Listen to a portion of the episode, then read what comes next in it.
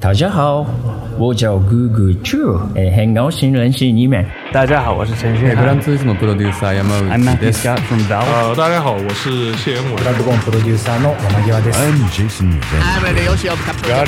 This is Anthony Russell from Naughty. I'm Marshall Robinson. Naughty Jadio 的听众，大家好，我是索尼电脑娱乐的负责人天天五人。Hi, I'm Yusuf from the Xbox team at Microsoft, and you're listening to Jadio. 追根溯源，挖掘游戏文化，深入浅出探索业界秘闻，聊游戏也能长知识。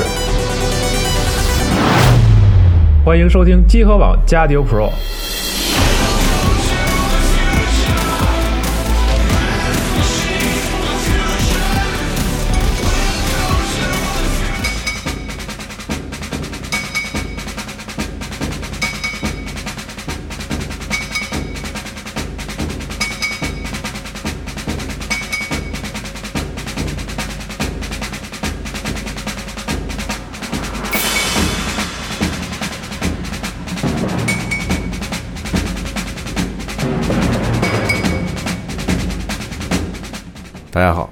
迎收听最新一期的加丢 Pro 专题节目，我是西蒙。我是老白，呃，我是 Red。然后今天我们请来了一位特邀嘉宾，然后嘉宾呢经常在我们的网站里投稿，然后是中国著名的翻译家 和异形等科幻著作的学者徐晨老师。我开个玩笑，我开个玩笑，不不用那么那个什么，我就是一般都这么捧。徐老师表情极其扭曲，我 我都已经缩小了，开始，嗯，啊，吓坏了。对，然后徐老师也那个来自读库，然后我们今天其实又是一广告节目，嗯，然后一方面呢给异形电影打一广告，因为马上要上映了嘛，然后我们这个做一个开端，然后异形也是，反正我们办公室里好多人都特别喜欢这个作品，嗯但是因为它里面蕴含的东西特别多，然后因为有比如说设定啊，怪物上的设定，然后机械上的设定，然后科幻的东西，然后故事背景等等，然后又是延续至今这么长时间的一部作品，所以呢，就是我们借着电影上映的机会。然后做一节目，给大家就稍微讲一讲这里面这些事儿到底怎么怎么是怎么着有意思，怎么来的？怎么来的？哎，对。然后同时呢，有一本书读库马上要出了，是一本中文的设定集。徐老师，你先介绍介绍书吧。啊，对啊、大家好，我是徐晨，网名叫范克里夫大卫。然后呢，就是我们最近呢，准备推出一本就是关于异形电影一到四这个四部经典电影的一个关于它幕后所有内容的比较重磅的一本书。对，我们介绍特详细。对，嗯它叫《异形全书》，嗯那现在已经在制作了，希望在这个月的月中就啊五月份的月中就能跟大家见面了。啊对，嗯，这个全书它厉害了，它里边就是包含所有的从异形一开始，然后一直到现在的这样所有内容。对对，就是从它立项前的一些内容开始，一直到呃四这个电影嗯最后，对，然后里面当然有异形，它还有好多的版本，因为它还呃之后还出过重新剪辑的版本，比如说那个融合版，是。对对对。然后导演自己还做过一些改定，是，然后这些内容他们里面都有提及，就然后相当于圣经了，对吧？异形的圣经类似，因为它也是官方钦定的一本书，嗯。然后福斯给咱们很大的支持，嗯。然后它那个这本书里的内容，呃，基本上文字量也是很大的，将近有十万字，有那么多。对，它字数特别多，就看上去像是一个画册，其实打开里面的字是很多对。我还以为全是画呢。不是 画很多，但是字数也非常多。嗯啊，对，然后那是不是就是说，那个之前很多官方也没有一个定论的内容，在这本书里边会有一个就是呃统一的口径。对，有的。然后其实他也比较负责，就是之前有一些就是大家以为是定论的说法，嗯它里头也会告诉我们，就是说很多事情其实也是，嗯，其实也淹没了，请大家不要猜测，这特有意思。它这里头，但是有嗯很多众说纷纭的事儿呢，他又给。嗯，有一个明确的说法。，反正我们这个系列节目里会把这些细节都跟大家讲一讲，而且我们其实就是围绕这个书的内容来说的，所以说大家听完节目有兴趣，请赶紧下单。哎呀，这个广告真是有效率。是，好，那我们就开始正题吧。对，然后我们这个节目因为疫情，刚才我们说了，就是内容特别多，所以我们打算啊，在这一期跟大家说一声，打算大致分为这么几期，然后来录这个系列。第一期我们可以先讲这个起源，就这事儿怎么来的，对，就是最早最早这个事儿怎么来的。然后我们下一期呢，讲讲大家最喜欢的这个异形本身怪物的设定，对，它的故事。对，然后再下一期我们讲一讲，其实里面不可不提的就是科幻机械的一些设定，包括跟那些军用的工业的那种感觉的一些嗯设定啊等等。然后这些东西其实也是异形的魅力所在。对对，然后最后呢，我们再讲讲电影的一些特效在当时那个年代和到现在是怎么样实现的，其实都特别有意思。所以我们让徐老师把这东西掰开揉碎的讲一讲。是是，对，然后今天咱就从头开始讲。对，嗯嗯，就是我来跟大家讲一下啊，有一个特逗的事儿，就是那个。呃，我不知道大家第一回看这个《异形》这个作品，就知道这个作品是一个什么途径。嗯，呃，我是其实我第一次看到《异形》不是在那个电视屏幕上或者电影屏幕上啊，这是电视屏幕，但不是在游那个电影作品里头，我是在游戏里嗯看到的异形异形嗯啊，就是我之前也写过，就是那个呃魂斗罗这个游戏，嗯，对，因为小时候特别喜欢玩那个魂斗罗，嗯。我估计大家啊脑子里想都是《异形大战铁血战士》什么对的，不是那个结果发现是魂斗罗。嗯嗯，那个最比较移植到那个移植到红白机的那个，嗯，然后当时我们也没机器，然后就跑到别人的那个住宅区里头，然后有人有，然后就是三块钱一个钟头租，哦包机你像那房。对八九年，嗯，三块钱 很贵，八九年三块钱，很贵很贵太贵。贵了非常贵，贵的起飞了。对，呃那时候一个月没多少钱嘛，嗯。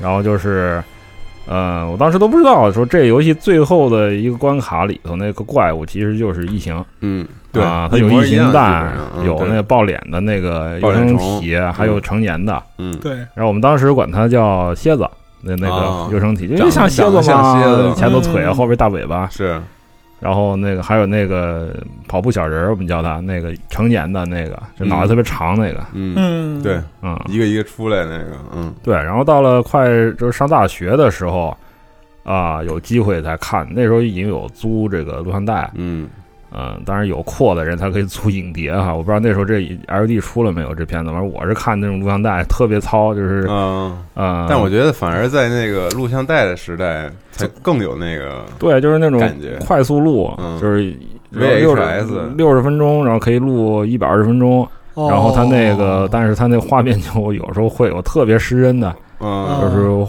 有色彩横色彩有紫边紫边什么，然后晃动然后特别特别那个。嗯然后我当时我记得比较早的看的是一和三，哦，一和三，嗯。嗯，后来才看的四和二，嗯。啊，就是那是，当然我的口味是比较喜欢那那那个这个这个年代的这种感觉嘛，嗯。反正录像带对我来说也也没什么，对，就跟西蒙刚才说的一样，就有那种感觉，对。对，嗯。嗯。然后才就是。呃，才去找说这个是因为我原来听说是个特别恐怖血腥的一个片子，嗯后来发现其实跟我想象中不太一样，嗯，因为他讲的故事并不是一个拿着那个怪物来吓唬你，对，然后就是特其别实不是，我们本能都觉得他是这样一个，但是其实完全不是，完全不是，嗯，抱着人脑袋当嗦了蜜是吧？那个完全不是那么回事儿，嗯嗯，不是不是那么回事儿，嗯就是说他是很有技巧的，嗯然后他其实他的呃，可能年岁越长哈，对它的感觉就越深。嗯，对。嗯我对这片子是很有感情的，是，嗯，要不然也不会研究这么多嘛，能对对。对看 能看出来，对，到时候看看他那个，其实就是说他其实是一个完全。在当时就是七十年代末的时候，嗯。它是一个非常非常新的，新的。对。怪物片儿，嗯。嗯，并不是说它的手法，但是它的手法是很新，但其实它的整个的概念是很新的。嗯嗯嗯因为怪物片儿就是这种类型影片在好莱坞，嗯、曾经很辉煌。嗯。你打个比方说，从呃，它有很多不不只是那种什么外星怪物哈，有的时候比方金刚，嗯啊嗯，对对对，嗯，化身博士，你也可以把它看成是怪物片，是。对。呃，木乃伊，对，然后，还有那个就是德古拉，呃，吸血鬼这个，然后后面还有那个就是叫什么，呃，后来是晚一些有黑狐妖谈片子特喜欢，辐射里头也有，对嗯，对对大家可以找一下。还有五十年代一大堆嗯那个变异片儿，这个 东西，对，但其实那种就怪物片儿，我觉得好的怪物片儿哈，这这是我个人的观点哈，嗯我比较独断的说一下，就是嗯好的怪物片儿里，其实，呃，它的怪物往往不吓人。嗯嗯，对，就是说，而且反而它那个怪物是很很感人的，或者说很温情的。有你看人性的金金刚啊，嗯，是啊，那个黑狐妖坛也是，啊，对对对就是你你不觉得他很很邪恶，然后反而是哎呀，包括像科学怪人儿，对，科学怪人嗯反而是谁吓人就是人是很恐怖的，人性对人性人性是很恐怖的，对对，然后它可以让你很很移情，嗯，就是有很多时候呢，就是说，呃，因为人是社会人嘛，有的时候我们会感受到很多的压力，就是有时候社会会把人变成一个怪物。其实怪物不是说我很怪什么，而是被排除在一个共同体外头了。嗯，对，对，这个是怪物片的一个一个核心。嗯，你可以看到所有的怪物，它其实都被排除在这样一个所谓的主流的团体外头了。是，嗯，对。对，那就是是怪物和人，它作为对立两方面，其实怪物本身倒是挺客观的。有的时候是的，对。对，但是就主要的问题其实都发生在人与人之间。对对对对，嗯，然后呢，就是到了冷战比较激烈的那个时代呢，就是说可能呃受众的口味啊，或者说这个可能因为它嗯制片机制的一些、嗯。一些变化。那可能导致就是说这个类型的影片就偏向于可能就我就赚快钱，嗯嗯，我我我设计一个很吓人的怪物，然后我们拍一个片子，然后大家哎好猎奇啊，是、嗯、看完了哎拿点钱小明小明又被吃了是吧？然后那个 然后回去完了，然后就是你根本记不住他这个片子里到底说了什么，对对对，就是说就跟现在三 A 游戏似的哈，啊、呃，这个 当年的 Universal 出了大量的这个。怪物电影的续作嘛，是但是每一部的那个剧情都是越来越越来越水，嗯。嗯，到最后就只有这个怪物吓个人，但是刺激你。已经完全记不住情节了，对，就是包括像那个就是电影史上名最长的电影啊，这个 这个片子叫《恶魔变异人异形食人魔地狱边缘的僵尸化的活死人邪气袋子大举归来恐怖进攻不分日夜杀出黎明》，这是个这是这轻小说吗？对，这是一个 一九九一年的片子，然后它里边掺了所有他能想到的怪物类型，嗯。这个特别网站搜索引擎非常优优优化，对，这特别棒，嗯、这个是，嗯。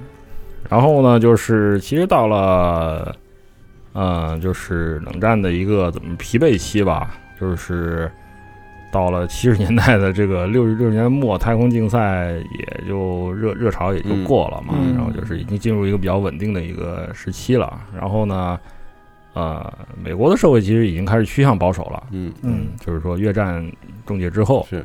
然后会有一个反弹，然后这个时候就出现了很有趣的一个现象，就是说很多新东西，然后新好莱坞的电影开始保守，嗯，开始保守，开始保守，对，然后它反而就又催生出一些你以前没看到过的东西，嗯，就是说那个时候就是所谓的那怪物片儿，其实已经大家一听觉得啊，我可能是一个 B 之作，对，是不是？电影院里放两场，第二场就是这个什么类似电片儿什么的那个。然后在其实科幻片呢，这个也不是特别受欢迎的一个一个类型，嗯，除了《漫游太空》，嗯，就是库布里克那个片子，嗯，嗯，还是不太一样，因为它还是有商业成绩，其他的不是很受重视。但那个片子其实也是科药片儿，是吧？是。是 是，大家飞一下，那个 那个太太飞了，特别嗑药。对对，嗯，这我们可以之后再开一期节目。对，嗯。然后呢，就是这个时候就特别好玩的是，有一个学生丹·奥班农，对，嗯，这个老兄，他是一个那种很多奇异作品的 fan boy，嗯，就是他特别喜欢看的漫画什么都特别特别的怪异，就是那种怎么说呢，就是在现在眼光看来特怪，什么《魔界奇谭》特别扭曲、嗯，大家可以看看，后来也拍电视剧了，对，嗯。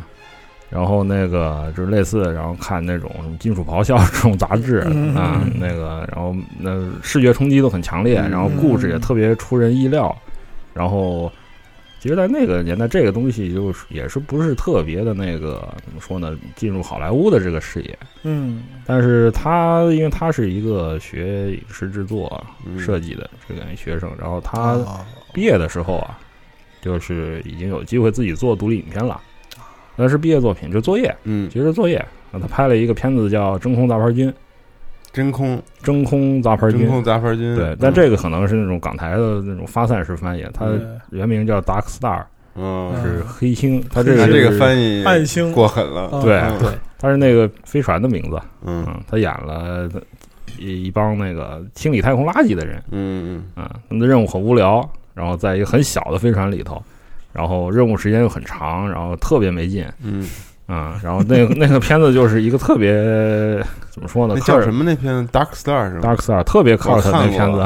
过，就俩人嘛，在一个小飞船里头，呃，三个人。哦，三个人，对对，特我看过，一大堆台词儿，就是贫嘛，因为他那个对对对对，那我知道那片，嗯。后来呢，他这个剧本做完了，是那个就是约翰卡彭特也参加了，后来，嗯。然后把它拍成了一个中等长度的片子，嗯嗯，还有上映，嗯。嗯，当时也没什么票房嘛，嗯。呃现在也发行了 DVD 了，呃，获得了一定的评价吧，嗯应该说是。成为邪典，也算是邪典，写点电影，嗯，然后那个片子里头呢，就有一些后来异形的雏形了，嗯，因为他们在太空里还是遇到了外星人，嗯。嗯嗯，特效做的不是很好，外星人就是个气球，遏制对，遏制不好，就是主主要是因为不堪入目。不堪入目，对他他觉得很很糟糕，那个他他自己也不是很满意，然后那个他这个人呢，就是他想拍一部，就是说特效，嗯。嗯。故事完整，特效能让自己满意，设计也让自己满满意的作品嗯。他因为但是在这个行业里面，你一个新人想出头是很难的。对，嗯，也没资源吧，嗯对对对吧？就是，嗯，也没什么固定工作，对，嗯，他也想把自己的剧本卖到底，让别人的钱来拍，嗯很不容易。当时后来就是在七十年代中期的时候，他有个机会 去拍，呃，参加《沙丘》。哦，沙丘，嗯。对，这个片子有这个厉害了，鸿篇巨制，嗯，好几次无数。被 搬上对对然后，嗯，这回是请那个佐洛夫斯基，对，嗯，奇怪南北人是吧？他来拍，就是，当然最后这个片子的结局是泡汤了，嗯。泡汤了，这个版本没法拍，嗯。嗯，因为设想虽然很好，但是不现实，嗯。嗯嗯，成本是受不了的。对。你想他，他请了演员达利是吧？那个那那来来演皇帝，太可怕了对，不太可能，我觉得。但是如果拍出来的话，也是影史无双啊。对他们还想、嗯好像还还想请那个谁，呃，就是那那哥们儿叫什么演《公民凯恩》的那人名字，一下想不起来了，叫哦，Ocean Wills。对他们还想请 Ocean Wills 演那个哈肯尼男爵，就是片子里的一个比较糟糕的一个角色。嗯，嗯大家有兴趣可以看看这小说，非常好。嗯，然后那个片子呢，虽然没有成，但是给他留下了一些遗产。嗯嗯，有的不好，有的好。不好的呢，就是因为，嗯，他花了很多钱去欧洲，最后也没有旅行，就等于是片子没拍成，他报酬也没有嘛，嗯就破产亏了亏了破产了，嗯对嗯，个人已经破产了，对，然后他那个也很失望。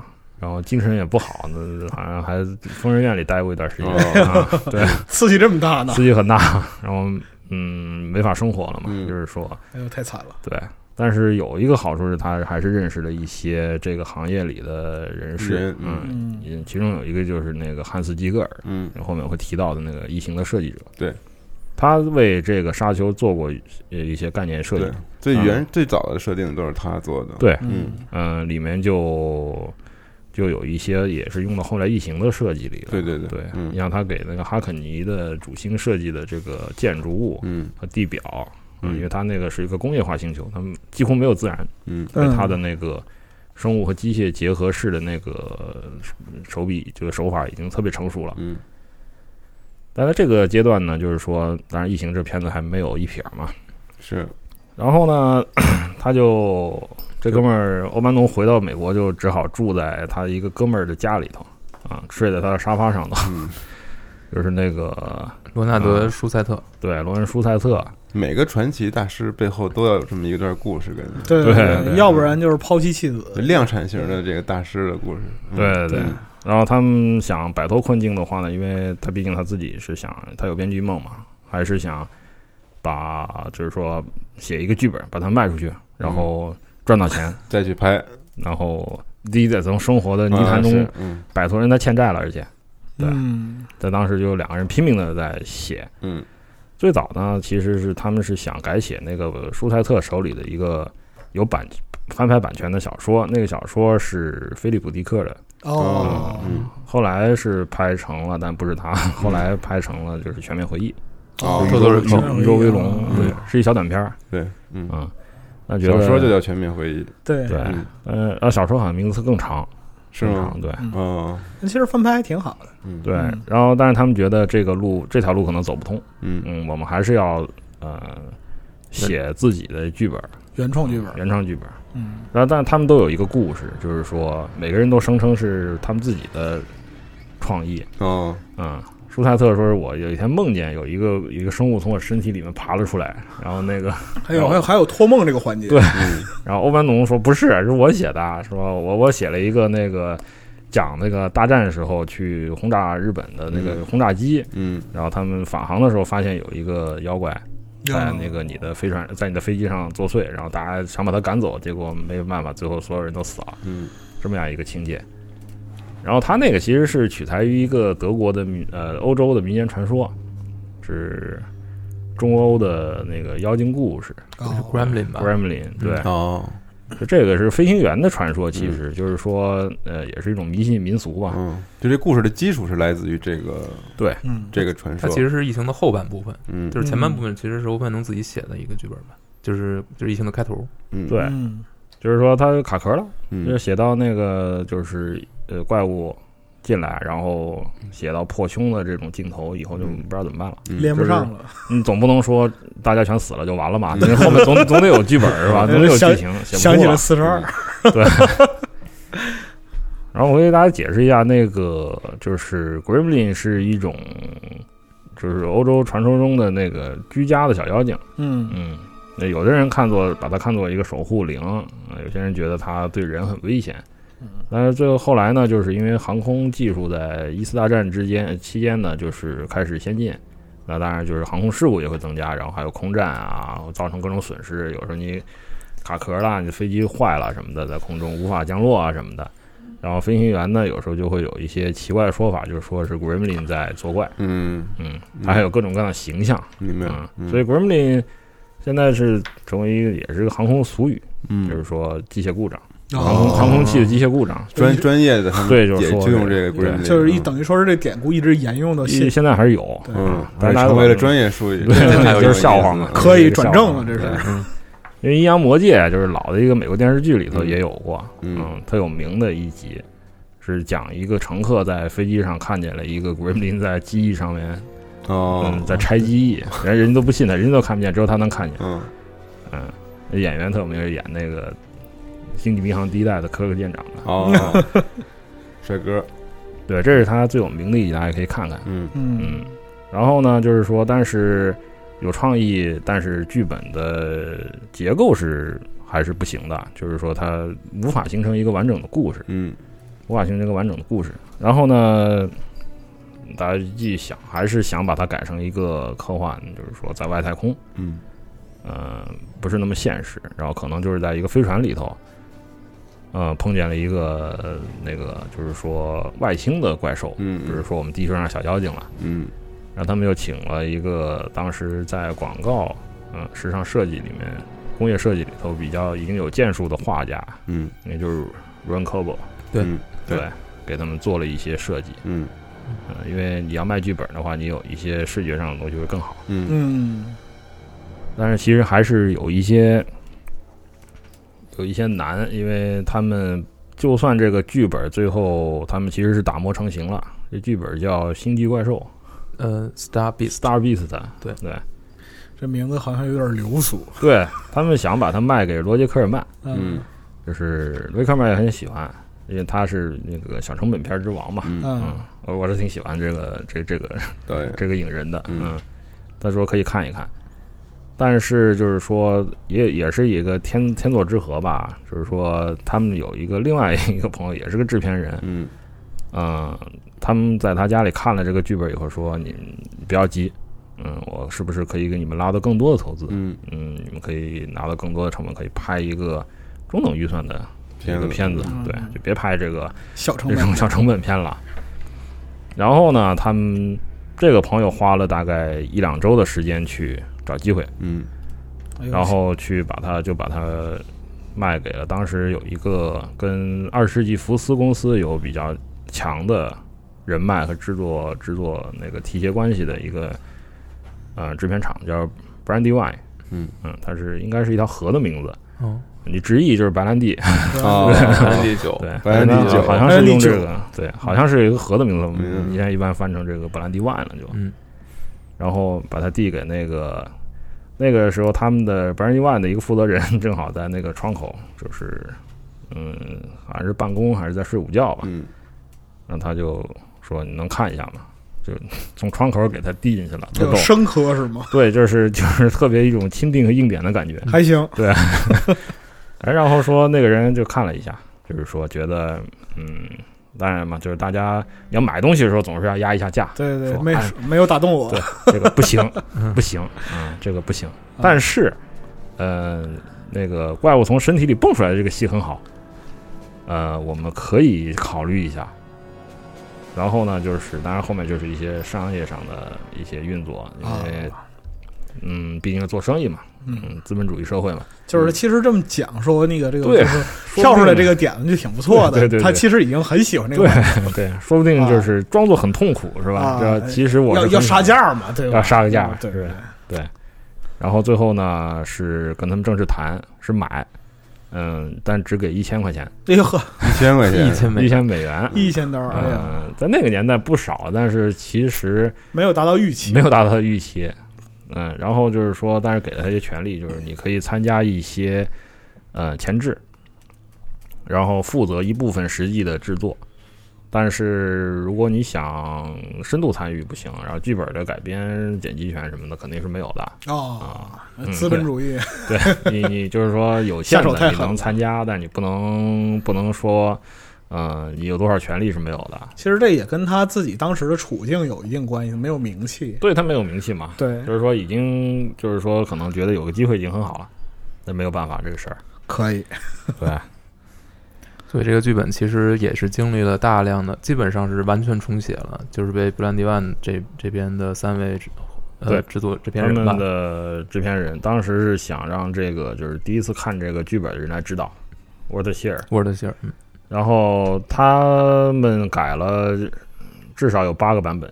嗯，这个剧本，因为原来的这剧本就太平铺直叙了，没有没有没有起伏，他们把人物也很模糊，本来就是可能就是，嗯，名字可能叫李大狗是吧，张大猫什么那种，也是胡他妈写，对，就是 就是就是胡写的那种名字，特别特别的潦草。而且之前所有的船员都是呃，他的性别都是没有定下来的，哦。都是可男可女。对哦。而且之前也没有呃，其后非常重要的一个情节点就是仿生人嗯。Ash，Ash 哦。这个这是最重要、最这是重要的一个很非常重要一个点，这其实是后来布兰迪万制片厂的人添进去的，在重写剧本的时候添进去的，之前是没有的。嗯。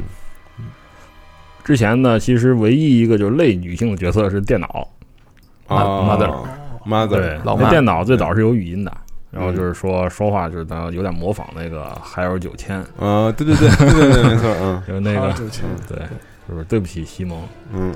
那 个那种感觉，就是。呃然后呢，就是呃，最后是他们改写剧本的过程中决定要两个人女性船员，但是这个改动其实究竟是是不是这样？就是说他们是说是我们改的，但是其实你看我们这个《异形全书》里头，就是说他现在的官方说法是，很多人认为他们做出了这个决定，嗯，但是也不好说。具体您看书就知道了。我靠，这个这么会卖关子的？太狠了，硬植入，对对对，嗯，然后呢，就是他们加了一个，就是做了一个比较大胆的决定，就是把电脑的语音取消了，嗯，然后把他的很多的戏份给了那个，就他的科学观，就是那个艾什，Ash 啊艾什，就是其实你看到后面就觉得这就是其实这个人是最最那个的，但其实这个主要是也是为了跟《二零零一太空漫游》做一个很明显的区分。如果把这个对老妈做成一个有语音的，就是跟哈尔太像了。对对对，嗯可能会引起一些，不必要的误会，嗯，对对对对对嗯，因为大家还是比较注注重这个的。对对，然后呢，其实在这个时候，因为那个他们改写完剧本呢，就出现了另一个问题，没有导演，没有导演。嗯，嗯，二十世纪福斯是核心来对来了，嗯福斯决定注资，嗯，就是说布兰迪万跟福斯说我们有这个有这个片子。当时特逗的是那个。呃，福斯的小阿兰莱德，嗯就他的、啊他当时的一个副主席吧，应该是这个人做出了很多重要的决定，嗯非常有眼光。他当时第一之前，他同意投拍《星球大战》，是哦他决定的，就是他决定厉害了他决定对。然后七七年呢，《星球大战》的影响力是很大的。对，嗯，嗯，虽然《星球大战》我觉得它也不能说是科幻片吧，可能科幻片形式的一个 一个这样的。一个太太空科技，科科幻片形式的中世纪武侠片对对，它糅合了很多形式，但是嗯。回头可以让徐老师讲讲星战。我觉得行。对。嗯，但是从从这个影响来看，就是这个类型的片子是片场开始需求了，嗯，我们需要这样的一个片子，正好有一个剧本，，嗯，对，正好有一个新剧本，哎，好，我们来投拍。嗯其实布兰迪曼手里边翻来覆去看看，就只有这一个是科幻的。哦对对对。也没有别的可投，没别的可投没有嗯但是呢，沃尔特希尔就是原定的这个导演，他自己还有一个新片要做，就是《战士帮》。嗯嗯，嗯所以他他决定放弃这个《异形》这个片子。嗯，然后这个时候这剧本已经叫《异形》了。哦，就叫 Alien，，Alien。嗯，因为 Alien 原原来意思就是你不属于这个星球上的就是这个地方的人，对就是嗯共同体以外的嗯，对，一个一个一个实体。是，嗯。然后在剧原来的剧本里就已经有很多，就是说这个外星人怎么怎么着，嗯。怎么怎么着，让他们觉得，哎，这个词出现很多，那我们就把它作为片名，就叫所以说 Alien 就行了。因为。星际怪兽听上去不 不是很对，嗯。不是很贴切，听着特别凑合。对对对，那就干脆就叫 Alien，嗯。对，这名字要起成那个星球怪兽，火好不了这个。完了这个。对，嗯，片子拍的好也没用。毫无逼格。嗯，对。铁铁金刚勇破星际哎怪兽对对对 那种，那那种，最后可能就沦为就是三流的这样一个对。对对。嗯。嗯，而且这个词背后的意蕴和这个电影也会比较贴，对对，嗯还是比较内敛的。嗯。对嗯然后呢，就是他们就开始请一些导演来，呃，请到我们片场到这边来看一看我们的本子，嗯。嗯，是不是适合你们？嗯。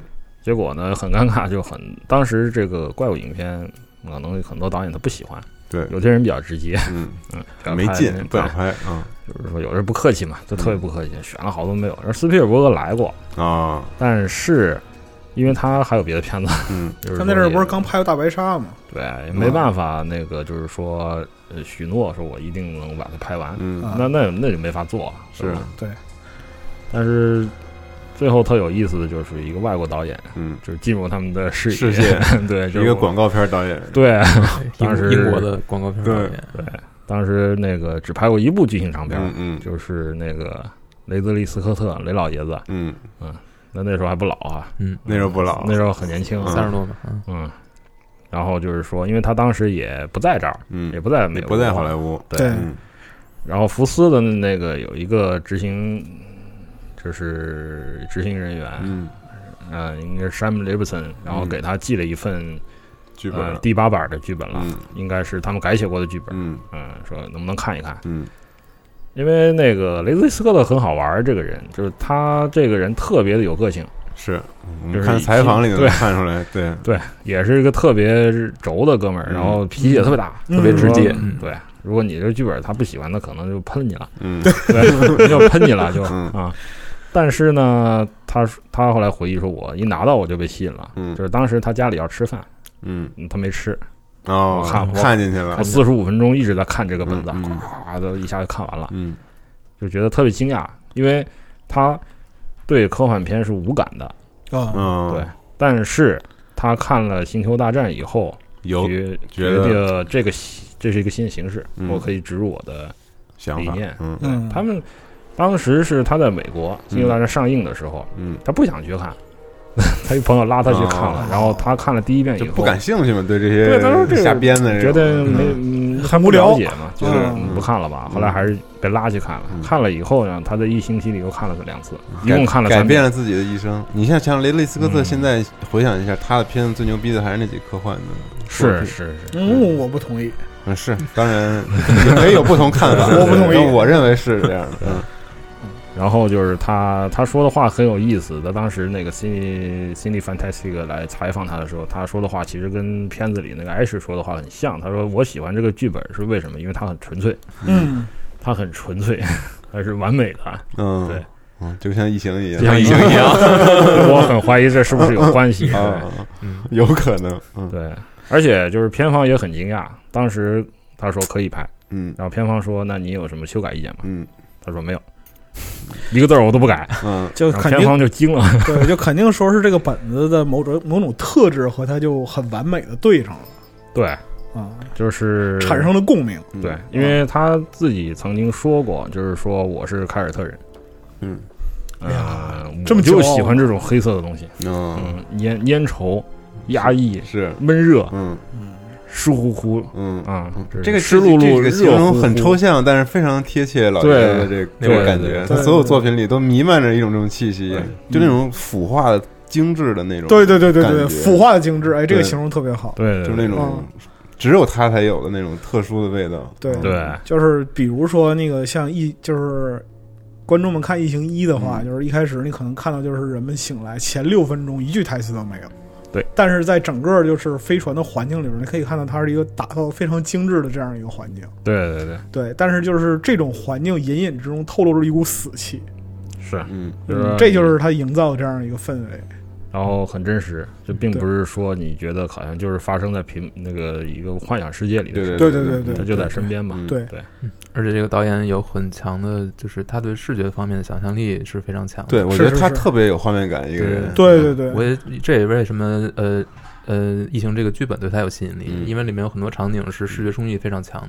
我觉得他当时看剧本的时候，应该脑子里全是画面，全是画面，对对对，嗯因为他是一个有舞台美术经验，对，我觉得他一定是一个懂美术的人，因为他对这种视觉的把控嗯。是特别特别厉害的。我你觉得，看设计师表情，因对，为因为他能 他能做出自己风格来，我觉得这样的导演不多，尤其在是是视觉上。就是你说一个导演有拍摄、运镜或者叙事的风格，我觉得可以，但是嗯。雷利斯科特他最牛逼的是他有视觉上的风格，就对。不不需要对白。而且就是说，嗯。我觉得他可能是在看剧本的时候，把那个就是关于这个片子的色彩观点都已经想好了，完全想好，了。还有就是空间感，对空间感，因为他很厉害的一点就是他把这个事情初步谈定以后呢，嗯。他他不拖拉，他就是把这个事儿办完回伦敦以后花了三个星期，嗯，他画了这个片子所有的故事版，哇，都是他亲手画的。亲，手画的，对。太牛做过广告的人就是不一样，真棒！对，对就是有基础。说有素养，基本上就是和成片是没有太大的区别了，嗯。就是说每一个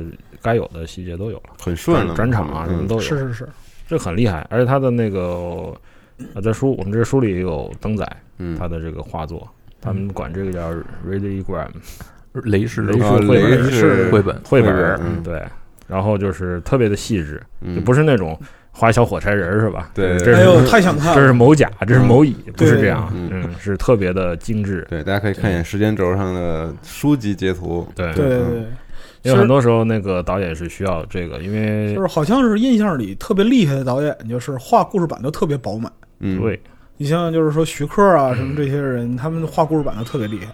对。嗯嗯，像那个我上个月到到日本去取材，我正好在嗯咱们博物馆里看了那个小金二郎手绘的那哦个手绘的故事板。嗯，这是需要的，因为有的时候，比如说我用什么样焦距焦段的镜头，嗯。对对对，我的镜头离角色有多少嗯。距离，角色在画面中占着多少，这嗯都是要画出来，是。因为你说是看不出的。对嗯。对这功力和基础，嗯。对，雷迪斯科特就是太厉害了，我觉得他是简直是。然后他对这个概念设计也有非常强的把控，嗯。嗯，就是说，呃，你可以很放心的交给他来做。对。对。其实《异形一》里边的一些概念，你放到今天来看，仍然不过时，完全不过时，完全不过时而且你今天看呢，你会觉得它就是放在就是宇宙这个大背景里边，它仍然很酷。嗯，对对。对，我觉得很多事儿就是因为，嗯，你像书里，我们这书里也经常提一个词儿叫 original，就是原创性。嗯。这个东西其实是很难的，非常难。因为美术设计呢，就多少大家嗯都会有一些参考啊什么的。就是说，你真正从无到有做一个东西呢，是非常难的。对，然后还要让片方决定接受，我会花钱给你做出来。对对对对对对对，人家要每一步其实都都很都很难都很难。嗯所以他这个东西真的是首创了很多，比如说，嗯，和以前的这个有的片子里不太一样的，比如说我们的看到他的飞船就是很实际的，就可能就是像一个货运卡车的车厢一样，很就是 low fi，挤，很对 low fi 那种感觉，对，嗯，然后当时呢，概念画家画了好几版，嗯。有的是那种特别嗯、呃高大上，嗯。就是里面内部都是白净的照明，嗯。嗯特别高，然后大大大落地玻璃。他说他们找过几个画师，我记得。他们当时找过 Chris Foss，当时特别著名的一个特别有名的一个黄金时代科幻的一个插画家。对。但是他的那个就天马行空，而且色彩感特别强。是的。对，嗯他融合了好多嗯。那种民族元素啊之类的，在在那种飞船上，对。比如说南美的、非洲的一些嗯造型的特点。嗯。对，但是后来他们觉得可能这个还是不不够贴切了。他说不是我心目中的要的这个世界。对，嗯。嗯，当然那个画也很厉害，就是优化了一版。我们来看一看，嗯。把它嗯缩小压扁，然后就是说你在里头可能就是给人的空间是很局促的，嗯。你基本上嗯。就是你属于一个对。人也是属于这个飞船里的企业的一个附属品。对它它也是一个零件儿，实际上。对，对。就是说你你能坐上开就不错了啊，别别什么那个要什么居住环境，对。没想到就斯科特说哦，这个是我要的，嗯，嗯就是说一种嗯一种非常真实，而且它的这样画面的密度感就很强。对。对嗯，里面可以在一个很小的空间里放上大量的视觉要素，对，嗯没错，嗯，因为它设定上我觉得我们可以后面那一期再对我们可以再说详细说，对对对嗯，然后就是就通过这个雷石绘版，这整个全篇故事版，它嗯。等于是跟呃制片厂相当于最后要求的是把整个预算提高了一倍。嗯哦，对，因为呢，制片厂本来是说我们给四百五十万，嗯。呃，雷迪斯科特说不够的，不不行，嗯。嗯。嗯、你们必须再给多，然后呢，嗯，再谈判下来给八百五十万，嗯。然后。嗯，片场的说法是我们拍《星球大战》的时候也差不多这些钱，嗯。呃星球大战》规模比你们大一些，对吧？对。都达了一千万，啊嗯但是我们不能再给多了。嗯但是斯科特也强调说，现在是一个通货膨胀的时代，嗯，你不值钱了，你这个钱是不经用的，嗯讲价儿的一定要给我们更多的钱，我们会给你拍出好片子。嗯然后最后是给了给了他将近一千万，千万，嗯而且还给了他，后来还后来我们再后面再说，他还有后备资金，嗯哦，对，而在那个年代，这是巨款啊，这是一笔巨款，嗯巨款。但是要达到这个要求啊，如果说按照现在等值来讲的话，它大概是多少钱呢？就比如说像今天我们来算这一千万的话，差不多是多少钱？应该是超过两亿吧，得嗯，应该是两亿以上。嗯那你 牛逼大发了。对然后呢，就是，呃，它的概念其实就是说，我们要拍一个，嗯，表现人的终极痛苦的一个片子。就是说，因为他有一句台词叫“在太空没人听得到你的尖叫”，就是非非常非常有名，非常有名的一个片子。其实他，我觉得他投射了很多现实的东西在里头，因为他并不是说我们去找寻终极目标，什么我们是谁？呃我们探索对是吧？我们去 对，别聊迈向别聊没用的，对 对，迈向太空，啊，嗯，什么飞向无限是吧？那种不是嗯不是四十二什么的，不是，呃我们的船员就是老百姓，嗯就是老百姓，就是干活，然后可能拿的钱很少，嗯，都是工人嘛，对，你可以看到他已经出出了很长时间任务了，是，然后很累，说我想回家，嗯，回家以后拿拿钱，然后可能去买个醉，是吧？其实就好像远洋渔船上的船员一样。对，就是这样的。对，就是说，嗯，其实他是很每个人都可以把自己投射到里头。对对，比如说我工作了一天，我想下班回家泡个澡，嗯嗯嗯，玩会游戏什么的，这类似这样的，就是大家谈论都这些东西，就非常接地气。对，那其实描述就是社会里人的真实处境。对，那就是他当时应该参考的是大巴司机哈，嗯就是那个卡车卡车司机卡车司机我记得那时候卡梅隆就在开卡开卡车呢，对是吧？卡梅隆是个卡车司机啊。对对，最早卡车司机出身，对对，他懂这一套。嗯然后雷老爷就想表达一个这个这个情绪，为什么呢？我觉得很有意思一点就是他设计里面还有一个，嗯、我觉得也很打动我的地方。就这个片子您看完了，最后会发现，其实那个异形确实它是很纯粹的，对就是说对，它其实并不邪恶。我说我我他为什么要袭击船员呢？我他是生存本能，我要我要我要遗传，我要生殖，嗯生生殖癌是吧？嗯，对。那个嘿，生殖癌，我生殖癌。这还行。啊 我我我我我想我想我想传火，嗯。大哥传火，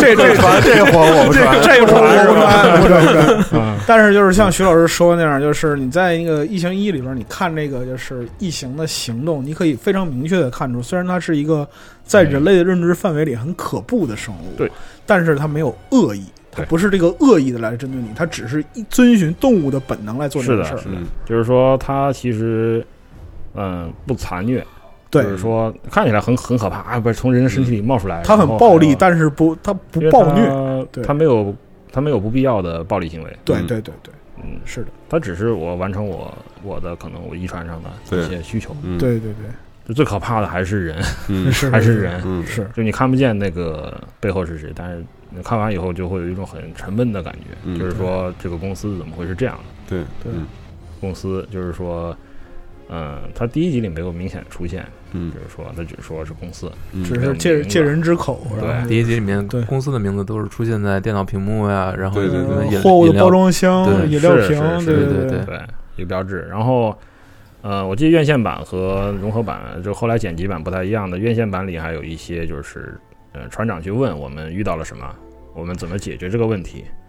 那这个在后来就被删掉了，嗯，在后来剪辑版里是没有的，嗯嗯，只是他最后是通过这个艾什这个仿生人，这他是公司的一个全化、实体化的一个代表，嗯来说，就是说我实我告诉你们，你们不能杀死异形，嗯而且你们这些船员是可以消耗的。嗯嗯对嗯这句话很可怕的，嗯很可怕的，就是就是可消耗品都是人啊，对对都是人啊，嗯在他们看来就是就跟牲口一样。对对，嗯，所以说这个这一点我觉得很重要，就并不是说这啊，我一一特别恐怖的怪物啊，我怎么怎么，其实就是我们，嗯，是很无奈的一个故事，嗯很无奈的一个故事，因为，嗯，它很合理。大家讲说为什么他们要去，嗯。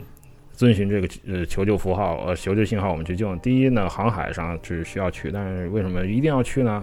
它里面有讲，就是你如果不去，你的工资一分钱没有，嗯一分钱都没有，就是特别无奈。就是说你你不去的话，就是不可能不去，对，大家都是老百姓嘛，嗯你不去，你可能干了干了一在外头一年的奔波就完了，一分钱都没有，其实就是霸王条款。就是霸王条款。嗯，对，所以有的时候确实是，就是可能当时，而且那个美国的那个环境当时也是这样的，就是说在七十年代末到八十年代初，有很多反映这个现实的，因为当时呢，因为里根政策已经上来，就是说重新出现了什么呢？就是呃个人的权利被缩小，嗯，其实就是说。就是走走大政府那个路。对，然后企业的那个霸权越来越大。嗯对对对，嗯，可能对他整体的经济是有刺激，但是对每一个个体的人来说，他是很痛苦的。其实，嗯对，就是他感觉我是被抛弃了。对，就是当时对于个人的劳动者来讲的话，对其实挣钱的机会是有的，嗯，但是呢，不给你钱的情况也非常多，也非常多。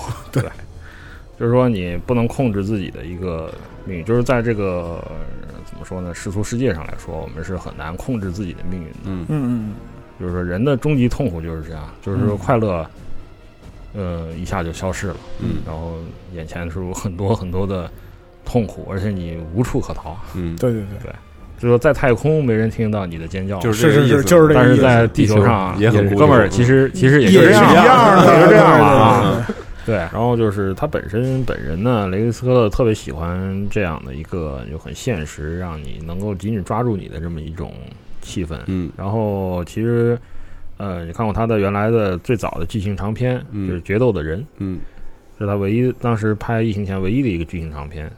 嗯，然后包括《异形》里的一些具体的名词，嗯你可以看出他对，嗯，有一个波兰人波兰裔的作家吧，嗯叫约瑟夫·康拉德，嗯。是很有共鸣的，因为他《决斗的人》就是康拉德的小说，嗯，呃，但是他这个您看那个《异形》里的这艘飞船哈，就是拖那个矿业平台的这艘飞船，它叫诺斯特罗莫，嗯。嗯，这个其实是也是康拉德的一个小说，好，这个还是讲 Nostromo 这个名字是一个来自是是人名对，嗯。哦，它是来自一个小说叫《黑暗之心》，嗯嗯，有它翻黑暗的中心，嗯它是讲的是嗯殖民地就殖民者和被殖民者之间的冲突，嗯。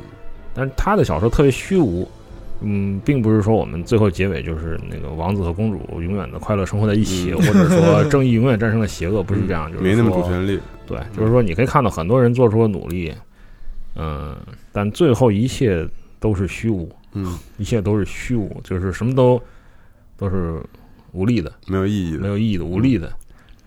这个其实是和呃原剧本，就是剧本或者说呃雷德利·斯科原来构想的这个电影的结局是很吻合的。嗯，是的，嗯，在最开始的结局里面，对，瑞呃瑞普利和异形的决斗其实他是失败了的，哦，他被异形啃掉了脑袋，呃，头被拧下来了。然后还有一个更惊悚的，就是最后瑞瑞普利不是有一段往地球发回的最终消息吗？是来自诺诺斯托洛莫号的最终那个报告。对对，在原剧原结局里，这这段话是异形用 Ripley 的声音说的。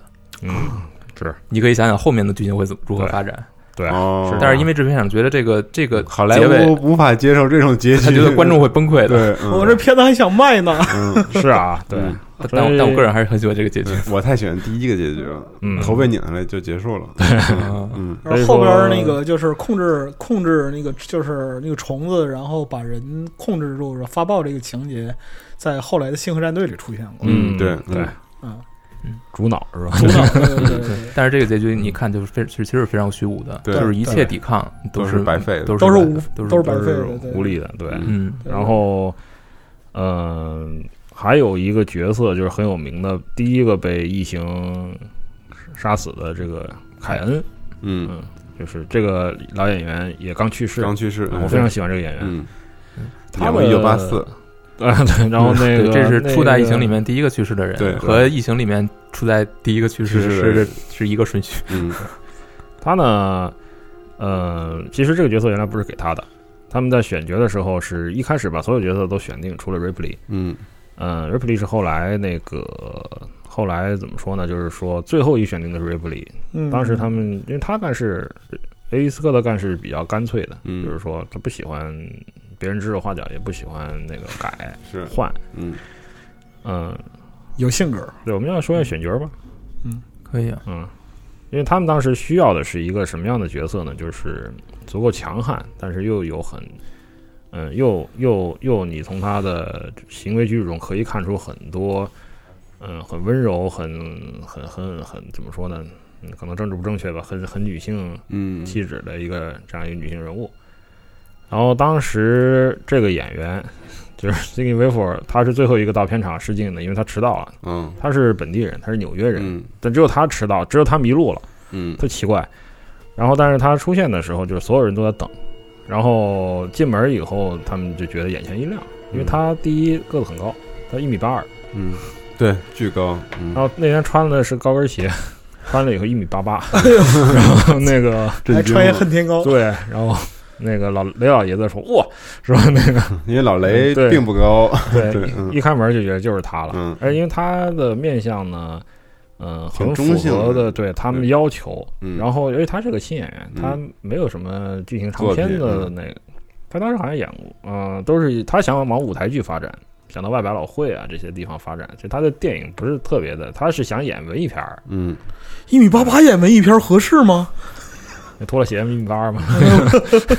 后来呢？但是就这个原因，还有一个原因，就是因为他当时的这个背景，所以他的片酬很低，嗯，只有三万美元的片酬，其他的演员就更多了，对吧？大家觉得嗯可以啊。主要还是就是经历这个这个问题本身没有这个相应的资历，对，还是符合他们的要求。嗯，呃但是选完角以后开机了以后呢，原来演凯恩的这个角色就发病了，因为他有糖尿病，嗯。嗯，然后又没按时按时打药，然后就是不能演，他在那个灯光照射下就昏厥了，嗯，怎么办？嗯，雷伊斯科特说好，我们找英国人吧，嗯，英国人找约翰赫特，嗯，可以，然后。这个演员我觉得特别的，就你看他那个面相哈，就是这个人一看就是活不过二十分钟那种，活二十分钟。对，就是你看那那一脸苦相，对，上来就要领便当，上来就是一一嘴便当就糊在脸上了，那种感觉，就是特别痛苦、特别惨那种，确实很赖不唧唧的 那样，对对，就是就是那种晕晕乎乎的，嗯，哎，我很喜欢这老爷子，然后。这个角色其实他也是有原型的，他也是康拉德的小说，他有一个短篇小说叫《水仙水仙号上的黑水手》。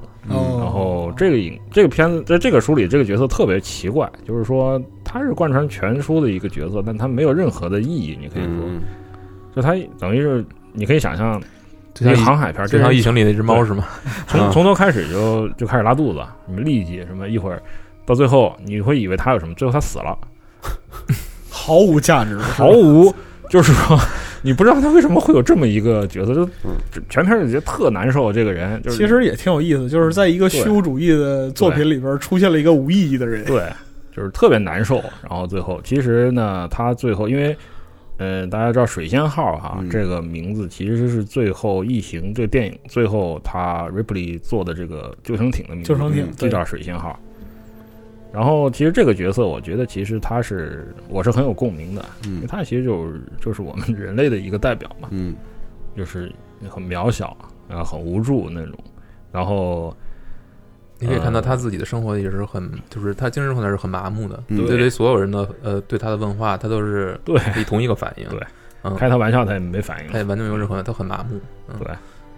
然后呢，就是其实我觉得，嗯，就很像是是哪个游戏里有句墓志铭，我特别的印象深刻，是《博德之门》吗？嗯，还是说这这里埋葬着一个人，就是他衣冠整齐，却不知道该往何处去。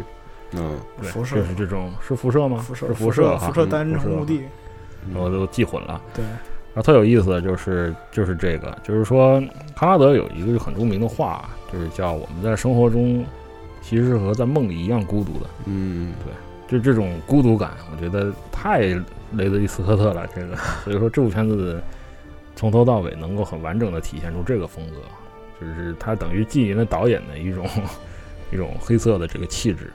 嗯，我觉得可以看作一个黑色电影吧，但是那种是可以，完全可以这么看。对，嗯，加上他营造的这种这这种气氛，但是呢，很尴尬的一点呢，就是丹欧班农这个老兄呢，他其实就太有个性了。他在这个片子的拍摄过程中，其实最后是被边缘化了。嗯。呃，第一是他和团队合作的不是很愉快，顺利，不是很愉快，和制片人之间不愉快，和导演之间也不愉快，和概念设计师也不愉快，那怎么办呢？这人缘怎么这么差呢？他就是设，他负责的段落其实是那个飞船里面的一些面板设计，最后也没有没有被采用。对，但是呢，就是这个片子最后就拍完的时候，其实他已经离开这个剧组了，嗯，但他是有 credit 的。嗯，对，但是他，但他已经离开这个剧组了。最后基本上还是 Ridley Scott 在和片方沟通。嗯，但其实也有很多很多很痛苦的事情，就是说，嗯，因为他要达成一些他的目标，就是说在预算上面会有些冲突。嗯，是吧？这个地方我要用的多一些，为什么？那还要解释。就是他很累很累，就是说有的时候他因为他很抠细节。嗯，在拍摄的时候就是说。呃，这个如果达不到我的要求，就要重拍。就算你所有片场人在场的人都觉得可以，我不能过。嗯，呃，也遇到了很多问题，就是比如说一些老的演员不买他账，不买他账啊。年轻演员嘛，他一说年轻演员要哭啊，嘿，那那个 哭什么 s i g n y w e 就是哭嘛。对，对，就是他就回忆，就是说，就意思那个导演就说：“你怎么这都不会啊？”你怎么连端端咖啡杯都不会？还用我教你吗？对，啊，但其实他是借敲打这个微服来来来说那些像约翰赫特这种老演员，他们可能做的不好，但是不能直接说，所以我通过你这边说一下，嗯。嗯，然后也有很多的，但到最后就是说片子粗剪，就是工作样带出来以后，所有人都惊了，这样他自己也觉得很满意，完全超越预期的这，对，对。这个太厉害，因为演员他本身可能这片他不知道这个图景，因为他们是先拍后面再拍前面。对对对对对，他们是按照镜头场景来拍。对对，但最后剪出来确实是特别的那个惊艳。事实上，这这确实也是影史上的一个杰作，从来没有这样一个东西。然后他又很有意思的是，呃，他自己的最后的剪辑中，他也推翻了很多以前他自己的设想。嗯，就是呃，最后的追逐，他为了保持他的。一个节奏感哈，减掉了有十一分钟，哦，十一分钟，十一分钟加起来十一分钟前后，嗯，就包括你看最后我们现在的那个我们的视频网站上购买那个会员可以看到融合版，嗯，里面就会有一些新的，比如说他最后拿喷火枪把他的船长烧了，哎，对对对，这剧这个院线版里是没有的，没有的，就是他觉得就一条直线，嗯，就一本道，直接直接通往那个救生艇了。别别别那个了，别别停了。嗯，就是那个他一路往救生艇去，其他人一路死，就这种。对对对，雷利斯科特后来也说，就是院线版就是他心目中最好的版本，就是导演剪辑版。嗯，他觉得其实不需要再有任何其他的改动。对，嗯嗯。然后呢，这个影片当时上映的时候是在那个埃及学院，开头做了就是没有首映，就直接上了，直接上。本来是每天放两场这样，然后。呃，其实，在之前的适应中呢，是这样的，就是说，观众已经很很那个了，很很很鸡飞狗跳了，就是各种传闻，就是说这种坊间消息，反而是推动了他的这个宣传。大家说啊，很多人吓得那个都吓尿了，就是吓尿了，洗手间里吐去了啊。其实很多添油加醋的东西，嗯，对，造势嘛。他的那些有一些剪辑，其实是在这之后做的。就是说，片场说不行啊，我们 不能不能把他们吓成这样，呃，他还是做了一些调整。但是这个导演就特别聪明，就是说他做的这个，他说我做了调整，其实并不是说因为观众吓尿了我才做调整，而是他其实他发现说有一些细节我还可以再剪掉一些。啊，但是你既然这么说，我正式推出，我来把它剪，然后就是实际上他他来控制节奏这样，对对，更加紧凑啊，更加紧凑。他在达拉斯适应的时候，就是观众都是鸡飞狗跳。女女的全跑到厕所里去了，这是真的，嗯，厉害，对，然后他们那个当时有好多小报嘛，那种报道啊什么的，然后大家也好玩，哎，来看看，就是看热闹不嫌事儿大嘛，对吧？那个多好玩啊！然后那个就是结果在影院的上映，就是最后达到了他全天就滚动播映了，滚动上了，因为有钱赚啊，他发现票房很好，一票难求，大家都排队看。然后到了这个时候，就是说，啊。欧班农，就是他，其实他是这个异形之父，我们可以说他是异形系列之父。嗯，他挺郁闷的，因为他觉得自己自己生的孩子被别人抢走了，养大了以后还还要自己还沾不着什么光，对，太惨了，姓儿都改了。对，但还是给他发了票，还是给他票了。那怎么办呢？这哥们儿就在路上开着车转啊转，决定还是去看一下。嗯，就是这是适应啊，这边看一下，就是说可以啊，然后。说行，然后进去，然后其实他是坐在跟舒特特坐前后排，嗯，坐在前后排，然后在那看，嗯，看到后面那个舒特特很好玩，他后来回忆说，他回头看了看，说那个欧曼农哭了，哦，太棒了，说这太棒了，对，嗯，他最后。最后承认了这个片子拍的很好，嗯，对，承认承认这承认被打动，对他承认了，对，被打动了，这个好，特别特别感动。之前的一切矛盾也都那那那可能没有，对，没有，这这个我就不知道，就是就是心没有那么大是吗？对对对对。你看之前就是 The Making of，呃，就是幕后制作这个采采访嘛，其实可以看到里面还是有很紧张的这种情绪冲突在的，有一些纠结在。对对对对对。其实最逗的是雷迪斯科特自己，他也不敢去看这个试映啊，或者说，嗯，不知道什么原因，他也没说，但他说我我开场的时候没去，开场的时候没去啊，我在外头。嗯，但是呃，到了中段的时候，我想去看一看。哦，去看了一下，就是说场内已经一片混乱了，说 说那个 就赶上最乱的时候进去了。对，就是那个异形已经从胸口蹦出来了。哦，破胸这一段啊，已经过了。然后就是说，他就嗯，可以。然后那个 效果不错。他说他把脑袋伸进那个就是后面的布布帘子看一看。哎呀，好，这这个这个这个好，这个好，可以有。对，然后这个片子确实是他。是全新的，就是说它开创了一个全新的，就怎么说呢？不管是科幻片还是更小的怪物片的这个类型。对对对，是。那就是异形本身来说，虽然说制片厂给他投了一个就是巨资啊，对，但是它这个票房本身来说也是创造了当时的一个记录。是的，对，就是十倍的回报。差不多是。超差不多是十倍，因为还要加上后面我们发行一些其他的周边呐，什么嗯。录像带这些东西，对，不停的给他赚钱，这个是一个摇钱树，这是非常的优秀，而且它有一个全新的，就是它拓展了很多人的视野，对。对，这个我觉得非常重要的，并不是说我拍一部片子就完了，嗯，这故事远远没有讲完，就等于说是一个类型片的先驱者，对。对，然后又有很多猜测，因为最后的镜头呢。最后的镜头是和猫睡在一起，嗯，就是结结束了，发过一个报告，对，哎呀，好多人说猫是不是被寄生了？嗯，啊，说，嗯，会不会还有异形躲在里头啊？怎么回事啊？那个，但是这个其实，在当时制片人完全没有想过，嗯。嗯，完全没有想过，嗯。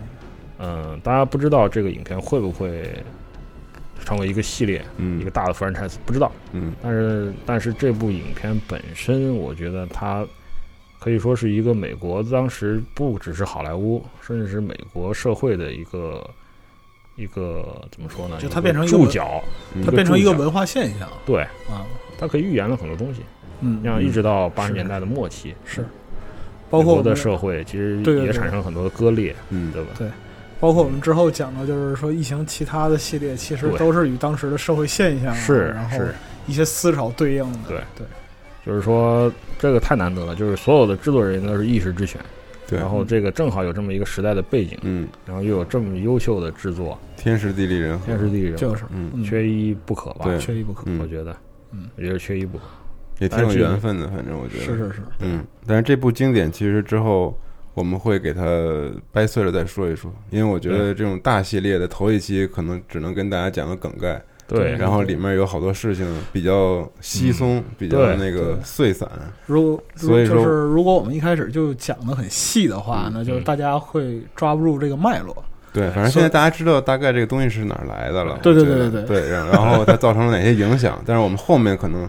就会更细致的，比如下一期我们就可以讲一讲这个怪物、异形、alien 这种生物，它是怎么实现的，怎么变得如此完美？哎呀，我好想听，我特别想听徐老师讲这个，对，太想听了。嗯，所以大家期待下期节目。我们这期节目先到这儿，对，然后。这个欢迎大家去电影院看新的《异形契约》这部对。这个前传电影，对。对，然后同时在我们的集合铺逛一逛这个书啊，再次广告，再次广告，行，谢谢大家，好，谢谢大家，谢谢大家，嗯，拜拜，拜拜，拜拜。